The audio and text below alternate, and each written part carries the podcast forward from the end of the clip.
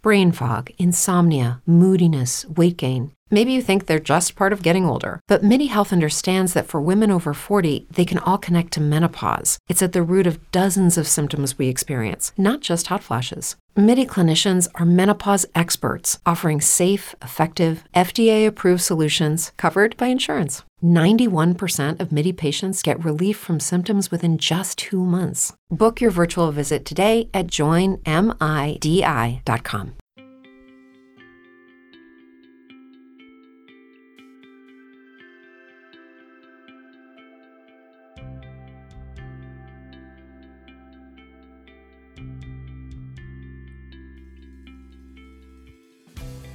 Esto es Hablango Podcast, un espacio para todas las personas que quieren superar el miedo a hablar o que simplemente quieren dominar el arte de la palabra para transmitir e inspirar al mundo con el talento que tienen por dentro. Cada uno de nosotros tiene algo muy interesante que decir y no es justo que por el miedo y la limitación de la mente de que no podemos hablar, no nos permitamos sentir lo bonito que es expresarle algo a otros. Conéctate a este podcast y disfruta de los consejos y conversaciones que tenemos para ti, porque queremos que tu magia siempre esté vibrando en alto.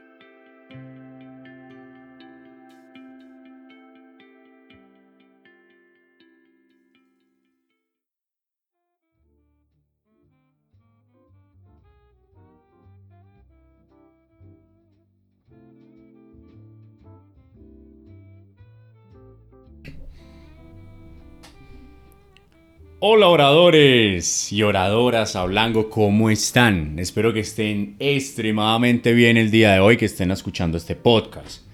Muchos de ustedes estarán diciendo, yo no soy orador ni oradora, o sea, yo no soy ni conferencista ni nada de eso. Y yo te quiero hacer una pregunta, ¿y por qué no? ¿Acaso no todos los días tienes reuniones? ¿Acaso no todos los días tienes la oportunidad de hablar con amigos, con amigas, hacer una llamada, dar un taller? ¿Acaso todos los días no tienes una oportunidad de hablar? Eso te hace un orador o una oradora para nosotros en Hablango. Así que cada vez que te digan que eres una persona grandiosa, que eres un gran orador, una gran oradora, no te preguntes, no te cuestiones si lo eres o no. Más bien di la pregunta, ¿y por qué no? Es verdad. Soy un gran orador, una gran oradora. Todo comienza desde nuestro interior y creérnoslo en nuestro interior no necesita la aprobación de nadie. Así que, bienvenido y bienvenida a este episodio para personas que quieren amar el arte de hablar cada día, que lo quieren dominar y que quieren hacer parte de una familia maravillosa, de una familia de oradores, de una familia de personas bajo el mismo propósito. Hoy les quiero contar una historia y en esa historia les quiero enseñar algo que la vida me enseñó a mí hace años y que hizo que mi manera de hablar se transformara. Como muchos de ustedes saben, yo nací con miedo a hablar en público, yo nací con pánico escénico y me daba algo de miedo social. Y como muchos de ustedes saben, también superé ese miedo. Por si no lo sabías, te invito a que te unas en Hablango, que en algún punto ya te he contado esa historia, y si no, espero contártela pronto. Pero hoy no vengo a hablar de esa historia. Hoy vengo a hablar de un momento en mi vida en el que ya estaba dando conferencias y recibo una lección demasiado bonita de alguien inesperado. Me encontraba yo ya en ese flow de querer dar conferencias, mejorando, ya había tomado varios cursos de oratoria, ya había trabajado muchos patrones mentales en mi vida y ya me estaba lanzando al ruedo como conferencista. Y de los temas que me gustaba hablar y que todavía me gusta mucho hablar en la actualidad es sobre metodologías ágiles.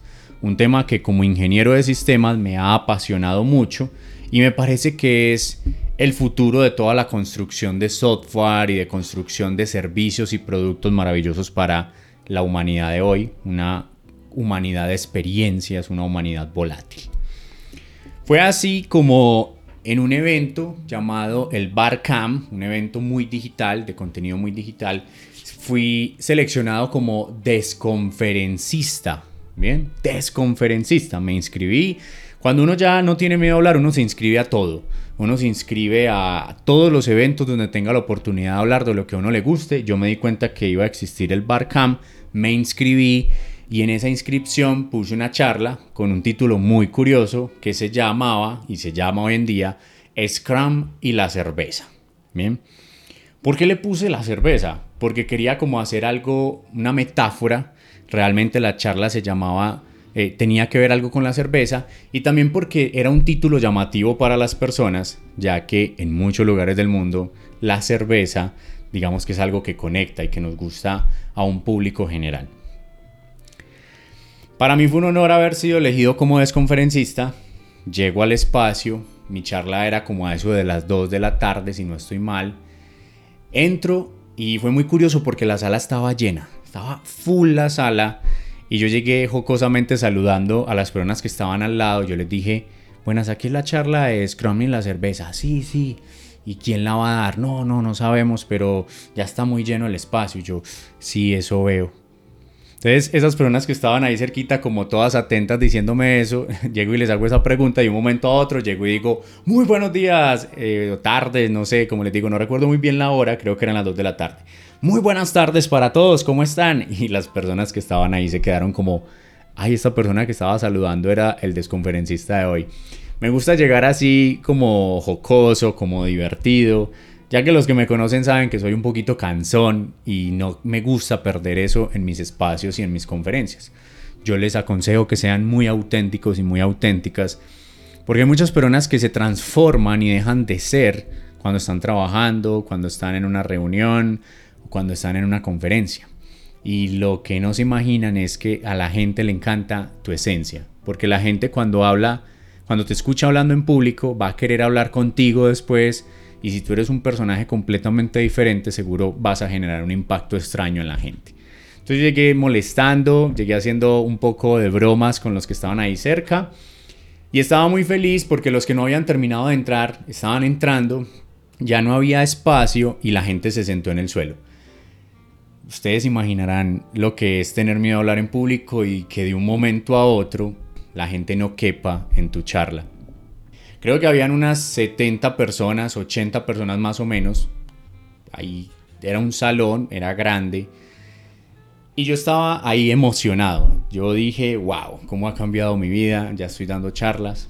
Comencé mi charla con toda la energía arriba. Tenía una presentación en PowerPoint para para proyectar, que tenía un vaso de cerveza gigante al inicio con el título. Y empecé a compartir. Me dejaron un espacio muy chiquito para, para, para caminar por el escenario, ya que como les digo, habían personas por todo lado. Pero empecé a aprovechar y aplicar todos los tips de oratoria que había aprendido a través de ya dos años, tres años más o menos. Empiezo a utilizar el espacio, empiezo a hablarle orientado a la gente, mirando a la gente la diapositiva solo la, la, referenciaba con mis manos, pero no la leía. De hecho, no tenía mucho texto en ella, que es algo que les aconsejo. No llenen sus, sus, diapositivas de mucho texto, que eso hace que o miras el orador o mira la diapositiva. Y yo quería que me miraran a mí, no por un tema egocéntrico, sino porque yo era quien estaba transmitiendo el mensaje y tenía muchas sonrisas y muchos temas divertidos para compartir con los demás. Hago una charla donde quería mucha interacción. La charla era de levanten la mano, muévanse, hagan ejercicios, eh, interactúe con los demás. Era una charla muy divertida porque el, tema de Scrum y la cerveza tenía que ver sobre el relacionamiento de equipos. Cómo hablamos, cómo nos entendemos, cuál es la energía del trabajo en equipo. Y en la charla estaba pasando algo muy curioso. Y es que uno va viendo a las personas y uno se va dando cuenta quienes están distraídos, algunos se van, pero había particularmente una persona que no participaba en casi nada de lo que yo hacía. Es decir, yo les decía, pónganse de pie y esa persona no se ponía de pie. Yo les decía, vamos a hacer esta actividad con la persona de lado y toda la cosa y esa persona no, como que no tenía unos movimientos que me, que me decían, me retroalimentaban si la charla estaba bien. Fijé mucho la atención en esa persona porque era como de las personas de la mitad, eran unas seis filas y esa persona estaba por ahí en la fila 3. La persona que estaba al lado estaba súper animada y yo me preguntaba, bueno, esta persona, ¿por qué está en esta charla? si no hace nada de lo que le digo, pues si no hace nada de lo que propongo. La mirada la tenía hacia abajo, entonces no podía como tener muy buen contacto visual con la persona. Y llega un punto como en el que eso me retó y yo dije, bueno, todo el mundo se la está pasando bien, me enfoco en, lo que, en los que se la están pasando bien, pero si esta persona no se ha ido, voy a seguir trabajando en mi emoción en la charla para que el ánimo siempre esté arriba, la emoción para verbal, verbal y no verbal esté bien arriba. A ver si de pronto, yo soy una persona muy competitiva, me encantan los retos y yo digo, de pronto hago que esta persona que no, no está disfrutando el espacio salga y por ahí a mitad de charla se transforme, ¿bien? Seguí con la charla. La persona me dio bosquejó algunas sonrisas en su rostro, pero yo no veía mucho movimiento. Entonces llega un punto en el que dice: Ya estoy dando lo mejor de mí, no puedo hacer nada más, seguiré. Y como me decía mi maestro de oratoria, no espere caerle bien a todo el mundo en una conferencia, porque no todo el mundo llega con disposición de escuchar. Termino mi charla. La verdad fue una charla muy buena, nunca la, nunca la olvidaré la gente se me acercaba a, preguntarle, a preguntarme sobre un libro, a pedirme tarjetas de presentación. Yo estaba en mi salsa, estaba feliz. ¡Wow! dar tarjetas de presentación y toda la cosa. Salgo del escenario, ya le tocaba a otro desconferencista, así se llamaba, así se llamaba el formato del orador, desconferencista, ¿listo? Entonces salgo de la charla, salgo del salón, recojo mis cositas, mi computador, y veo que una persona, yo tengo un oído muy agudo para que no vayan a hablar mal de mí cuando estén, cuando estén en una conferencia porque los voy a escuchar. Mejor que me lo digan de frente. Entonces yo tengo un oído muy agudo y escuché por allá que una persona mientras yo salía dijo, ay, ahí ya salió para que hablemos con él. Entonces yo como que me sonreí, pero esas cosas también como que me intimidan.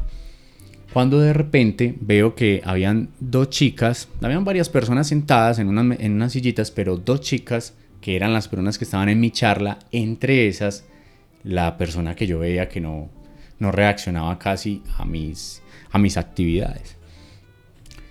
Veo que se levantan de una silla, pero veo que la persona que nunca me estaba prestando atención tenía un palito. Un palito de esos que se despliega y que les sirve de guía a las personas que son invidentes.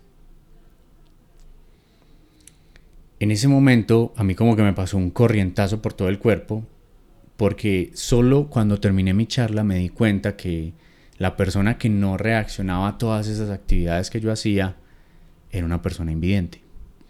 Y claro, cuando una persona no ve, no, es, no sabe, muchas veces cuando la persona nace invidente, no sabe cómo se mueve la gente, uno, uno dirá, pues al menos se hubiera parado y se hubiera movido, pero ellos tienen una forma de comunicarse diferente porque ellos ven el mundo de otra manera, que es un, ver el mundo desde lo que se escucha, desde lo que se siente, pero ellos no pueden ver si la gente levanta las manos, y las baja. Y en ese punto sentí como un vacío en el pecho. Sentí como si fuera a hablar con, hagan de cuenta, Bill Gates o Steve Jobs. Sentí mucho miedo de que esas personas dijeran para que hablemos con él se me acercaron y esta persona, esta maravillosa persona, que de todo corazón espero esté viva, espero esté bien, espero tenga toda la salud del mundo, llegue y me dice las siguientes palabras. Muchas gracias por su conferencia. Aunque no la puedo, aunque no la puedo ver, la pude sentir pude sentir su tono, su energía, el tema. Y le agradezco mucho porque me hizo sentirla, porque me pude imaginar su conferencia.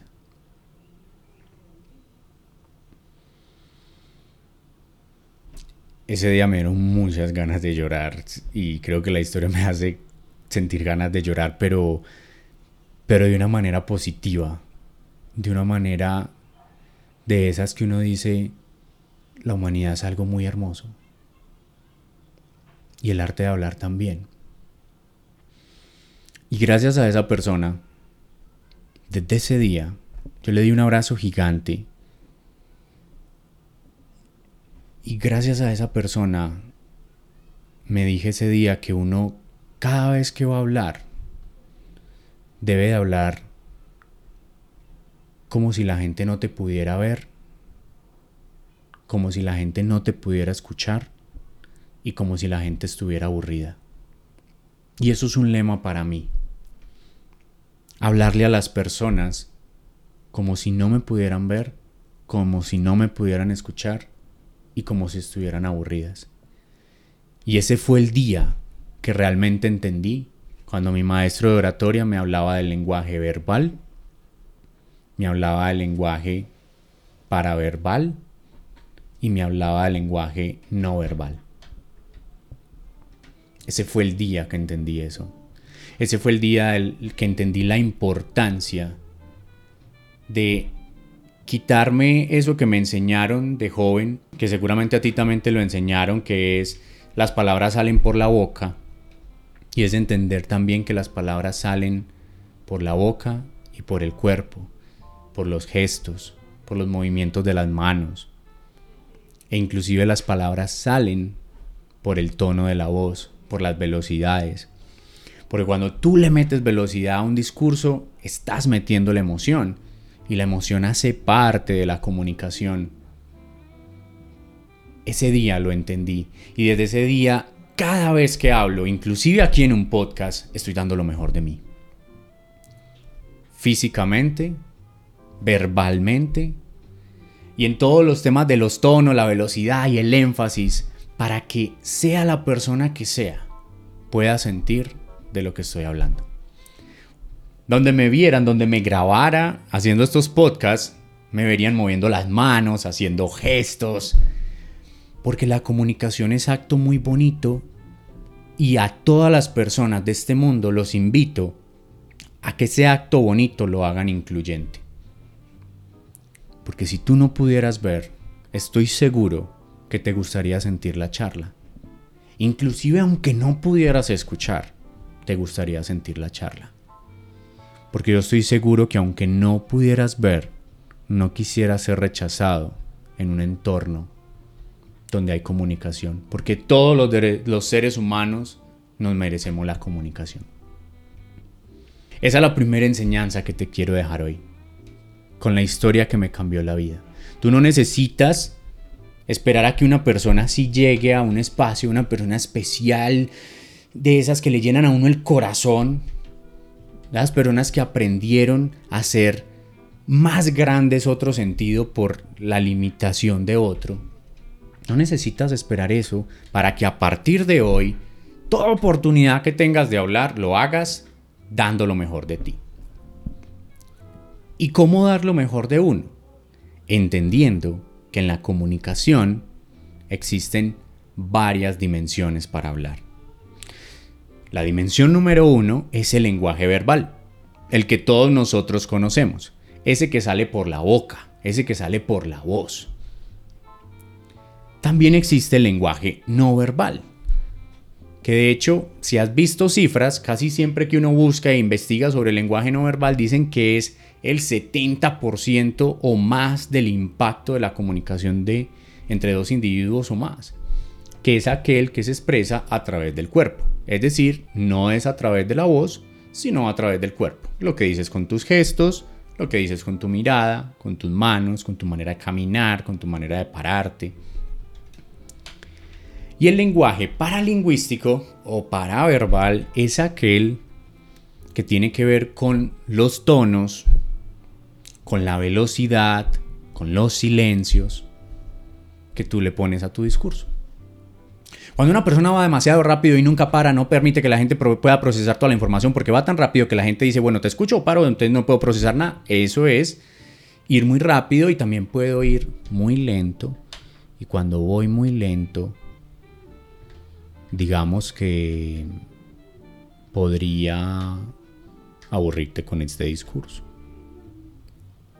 Entonces, la, la vida, inclusive la comunicación, tiene ese equilibrio. Es como una montaña rusa. Es bueno ir subiendo, pero también es bueno ir bajando. Es bueno ponerle a la, a la felicidad un tono fuerte, como también es bueno ponerle al misterio un tono suave, más pausado. Es solo para verbal. ¿Y cómo se logra esto? Practicando. Practicando. Todos los días practicamos lo verbal. Todos los días empezamos a practicar lo verbal, lo verbal, porque así fue que nos enseñaron. De hecho, cuando nos decían, guarde silencio, siempre nos están diciendo, guarde silencio verbal, pero uno sigue hablando con el cuerpo. O no sé si han visto cuando eh, una persona está enojada con uno, que uno dice, ¿por qué no me dices nada? No, realmente sí te está diciendo algo. Su mirada, el cuerpo está súper enojado, súper enojada. Mira que guardar silencio por completo es muy difícil. Siempre estamos hablando. O lo dice el cuerpo, o lo dice la voz, o lo dicen los tonos. ¿Cómo así, Dani? ¿Cómo saber que una persona con el tono le está diciendo a uno algo? Ve y pregúntale a una persona si está feliz, si está bien, si es felizmente casado o casada. Y te vas a encontrar a muchas personas que dicen, sí, yo, yo soy felizmente casado. Sí, yo soy felizmente casada. ¿Qué piensas de eso? El tono nunca te va a convencer. Los tonos también hacen que las personas digan si es cierto o no lo que nos están transmitiendo. ¿Cierto? Porque si uno realmente está feliz, pues el tono de la felicidad es alto y entonces uno dice, estoy muy feliz. A eso me refiero. Siempre estamos comunicando. Pero cuando lo hacemos conscientemente y lo utilizamos en cualquier discurso, comunicamos inolvidablemente. A los chicos de Hablango yo les digo lo siguiente y se los voy a compartir aquí en el podcast. El lenguaje verbal es muy importante. Ayuda a transmitir la idea que uno quiere entregarle al público. El lenguaje no verbal es el que hace que esa idea tenga fuerza, tenga coherencia. Y el lenguaje paralingüístico es aquel que hace que esa idea y esa coherencia entre el cuerpo y la voz se vuelva inolvidable. No sé han visto que hay personas que dicen las cosas en cierto tono que a uno nunca se le olvidan esas palabras en la mente. Y eso se queda por semanas y se puede volver filosofía de vida. Entonces, si tú aplicas estas tres, tienes la oportunidad de que hasta una conversación telefónica sea inolvidable. Y no solo para conferencias, para momentos de la vida, para una conversación de cinco minutos, para un café, para una llamada, para decirle a papá o mamá te amo.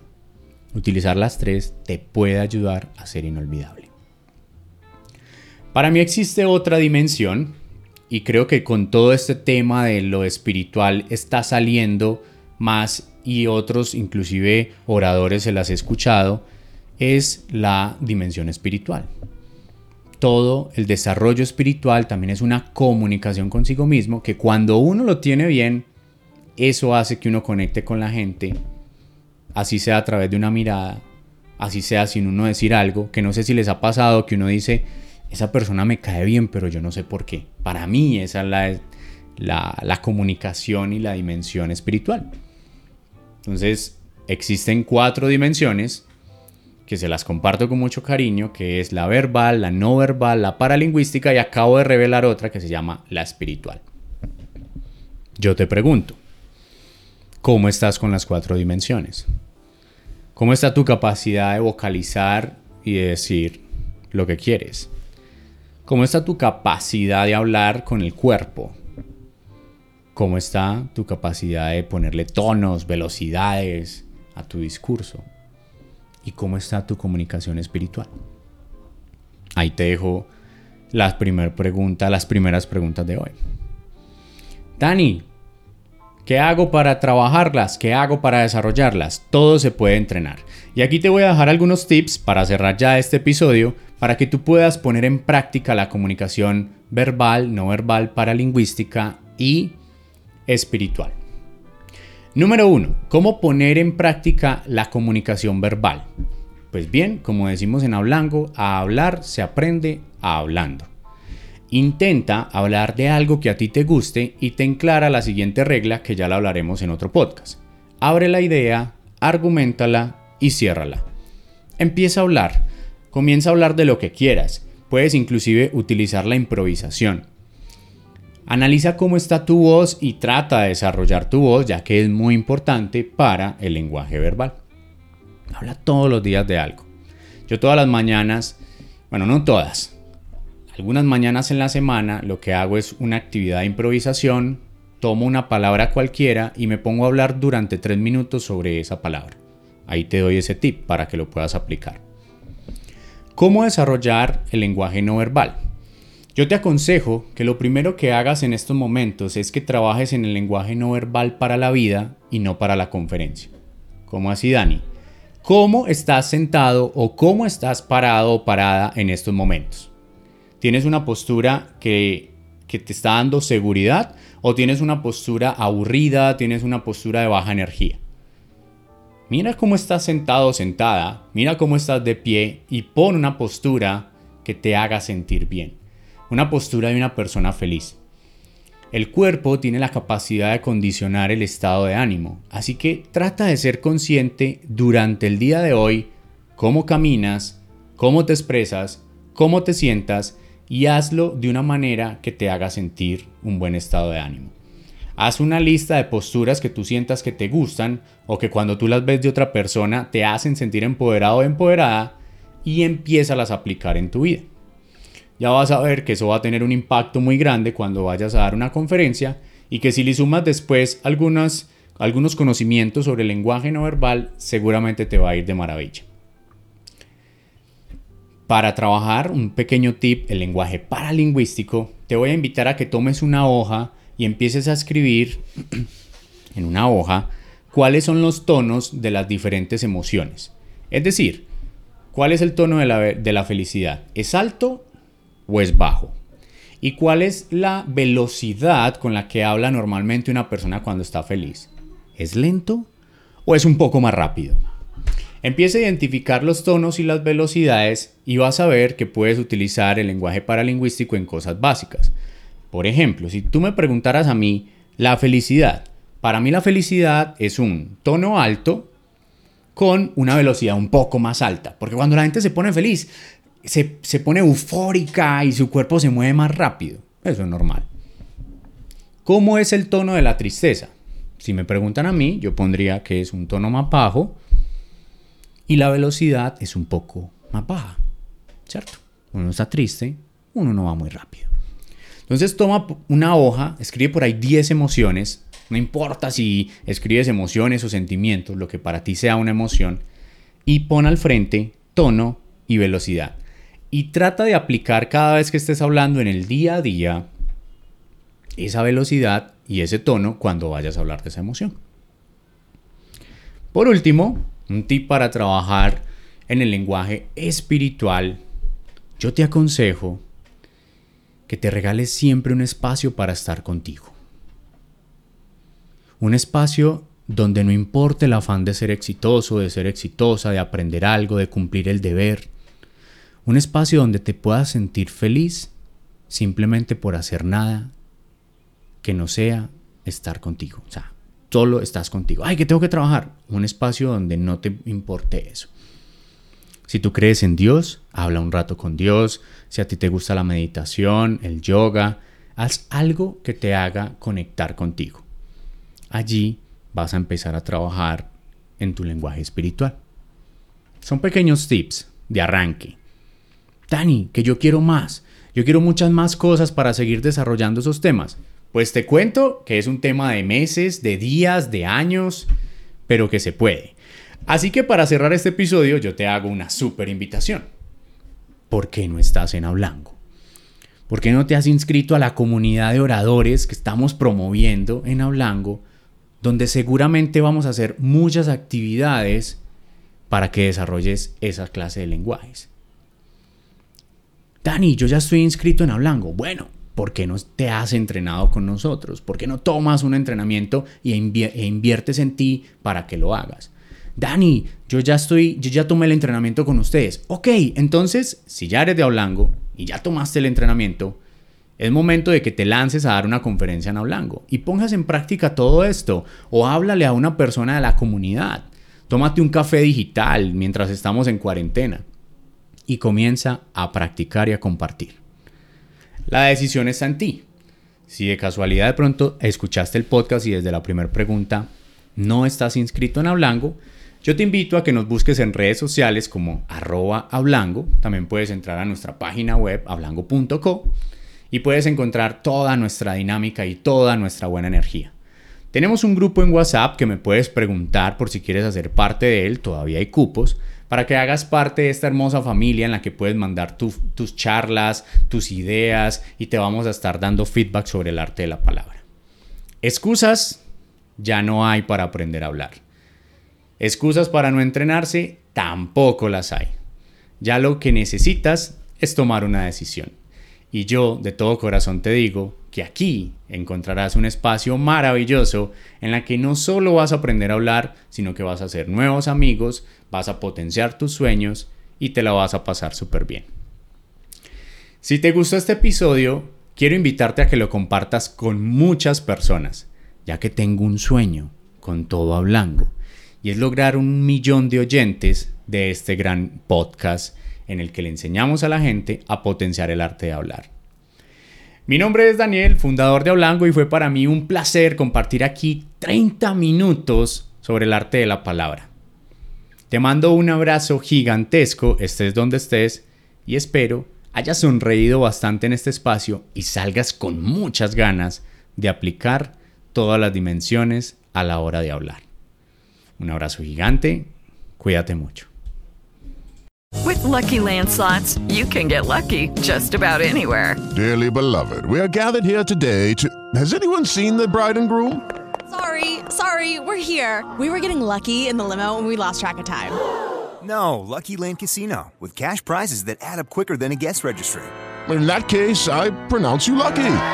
Play for free at LuckyLandSlots.com. Daily bonuses are waiting. No purchase necessary. Void where prohibited by law. 18 plus. Terms and conditions apply. See website for details.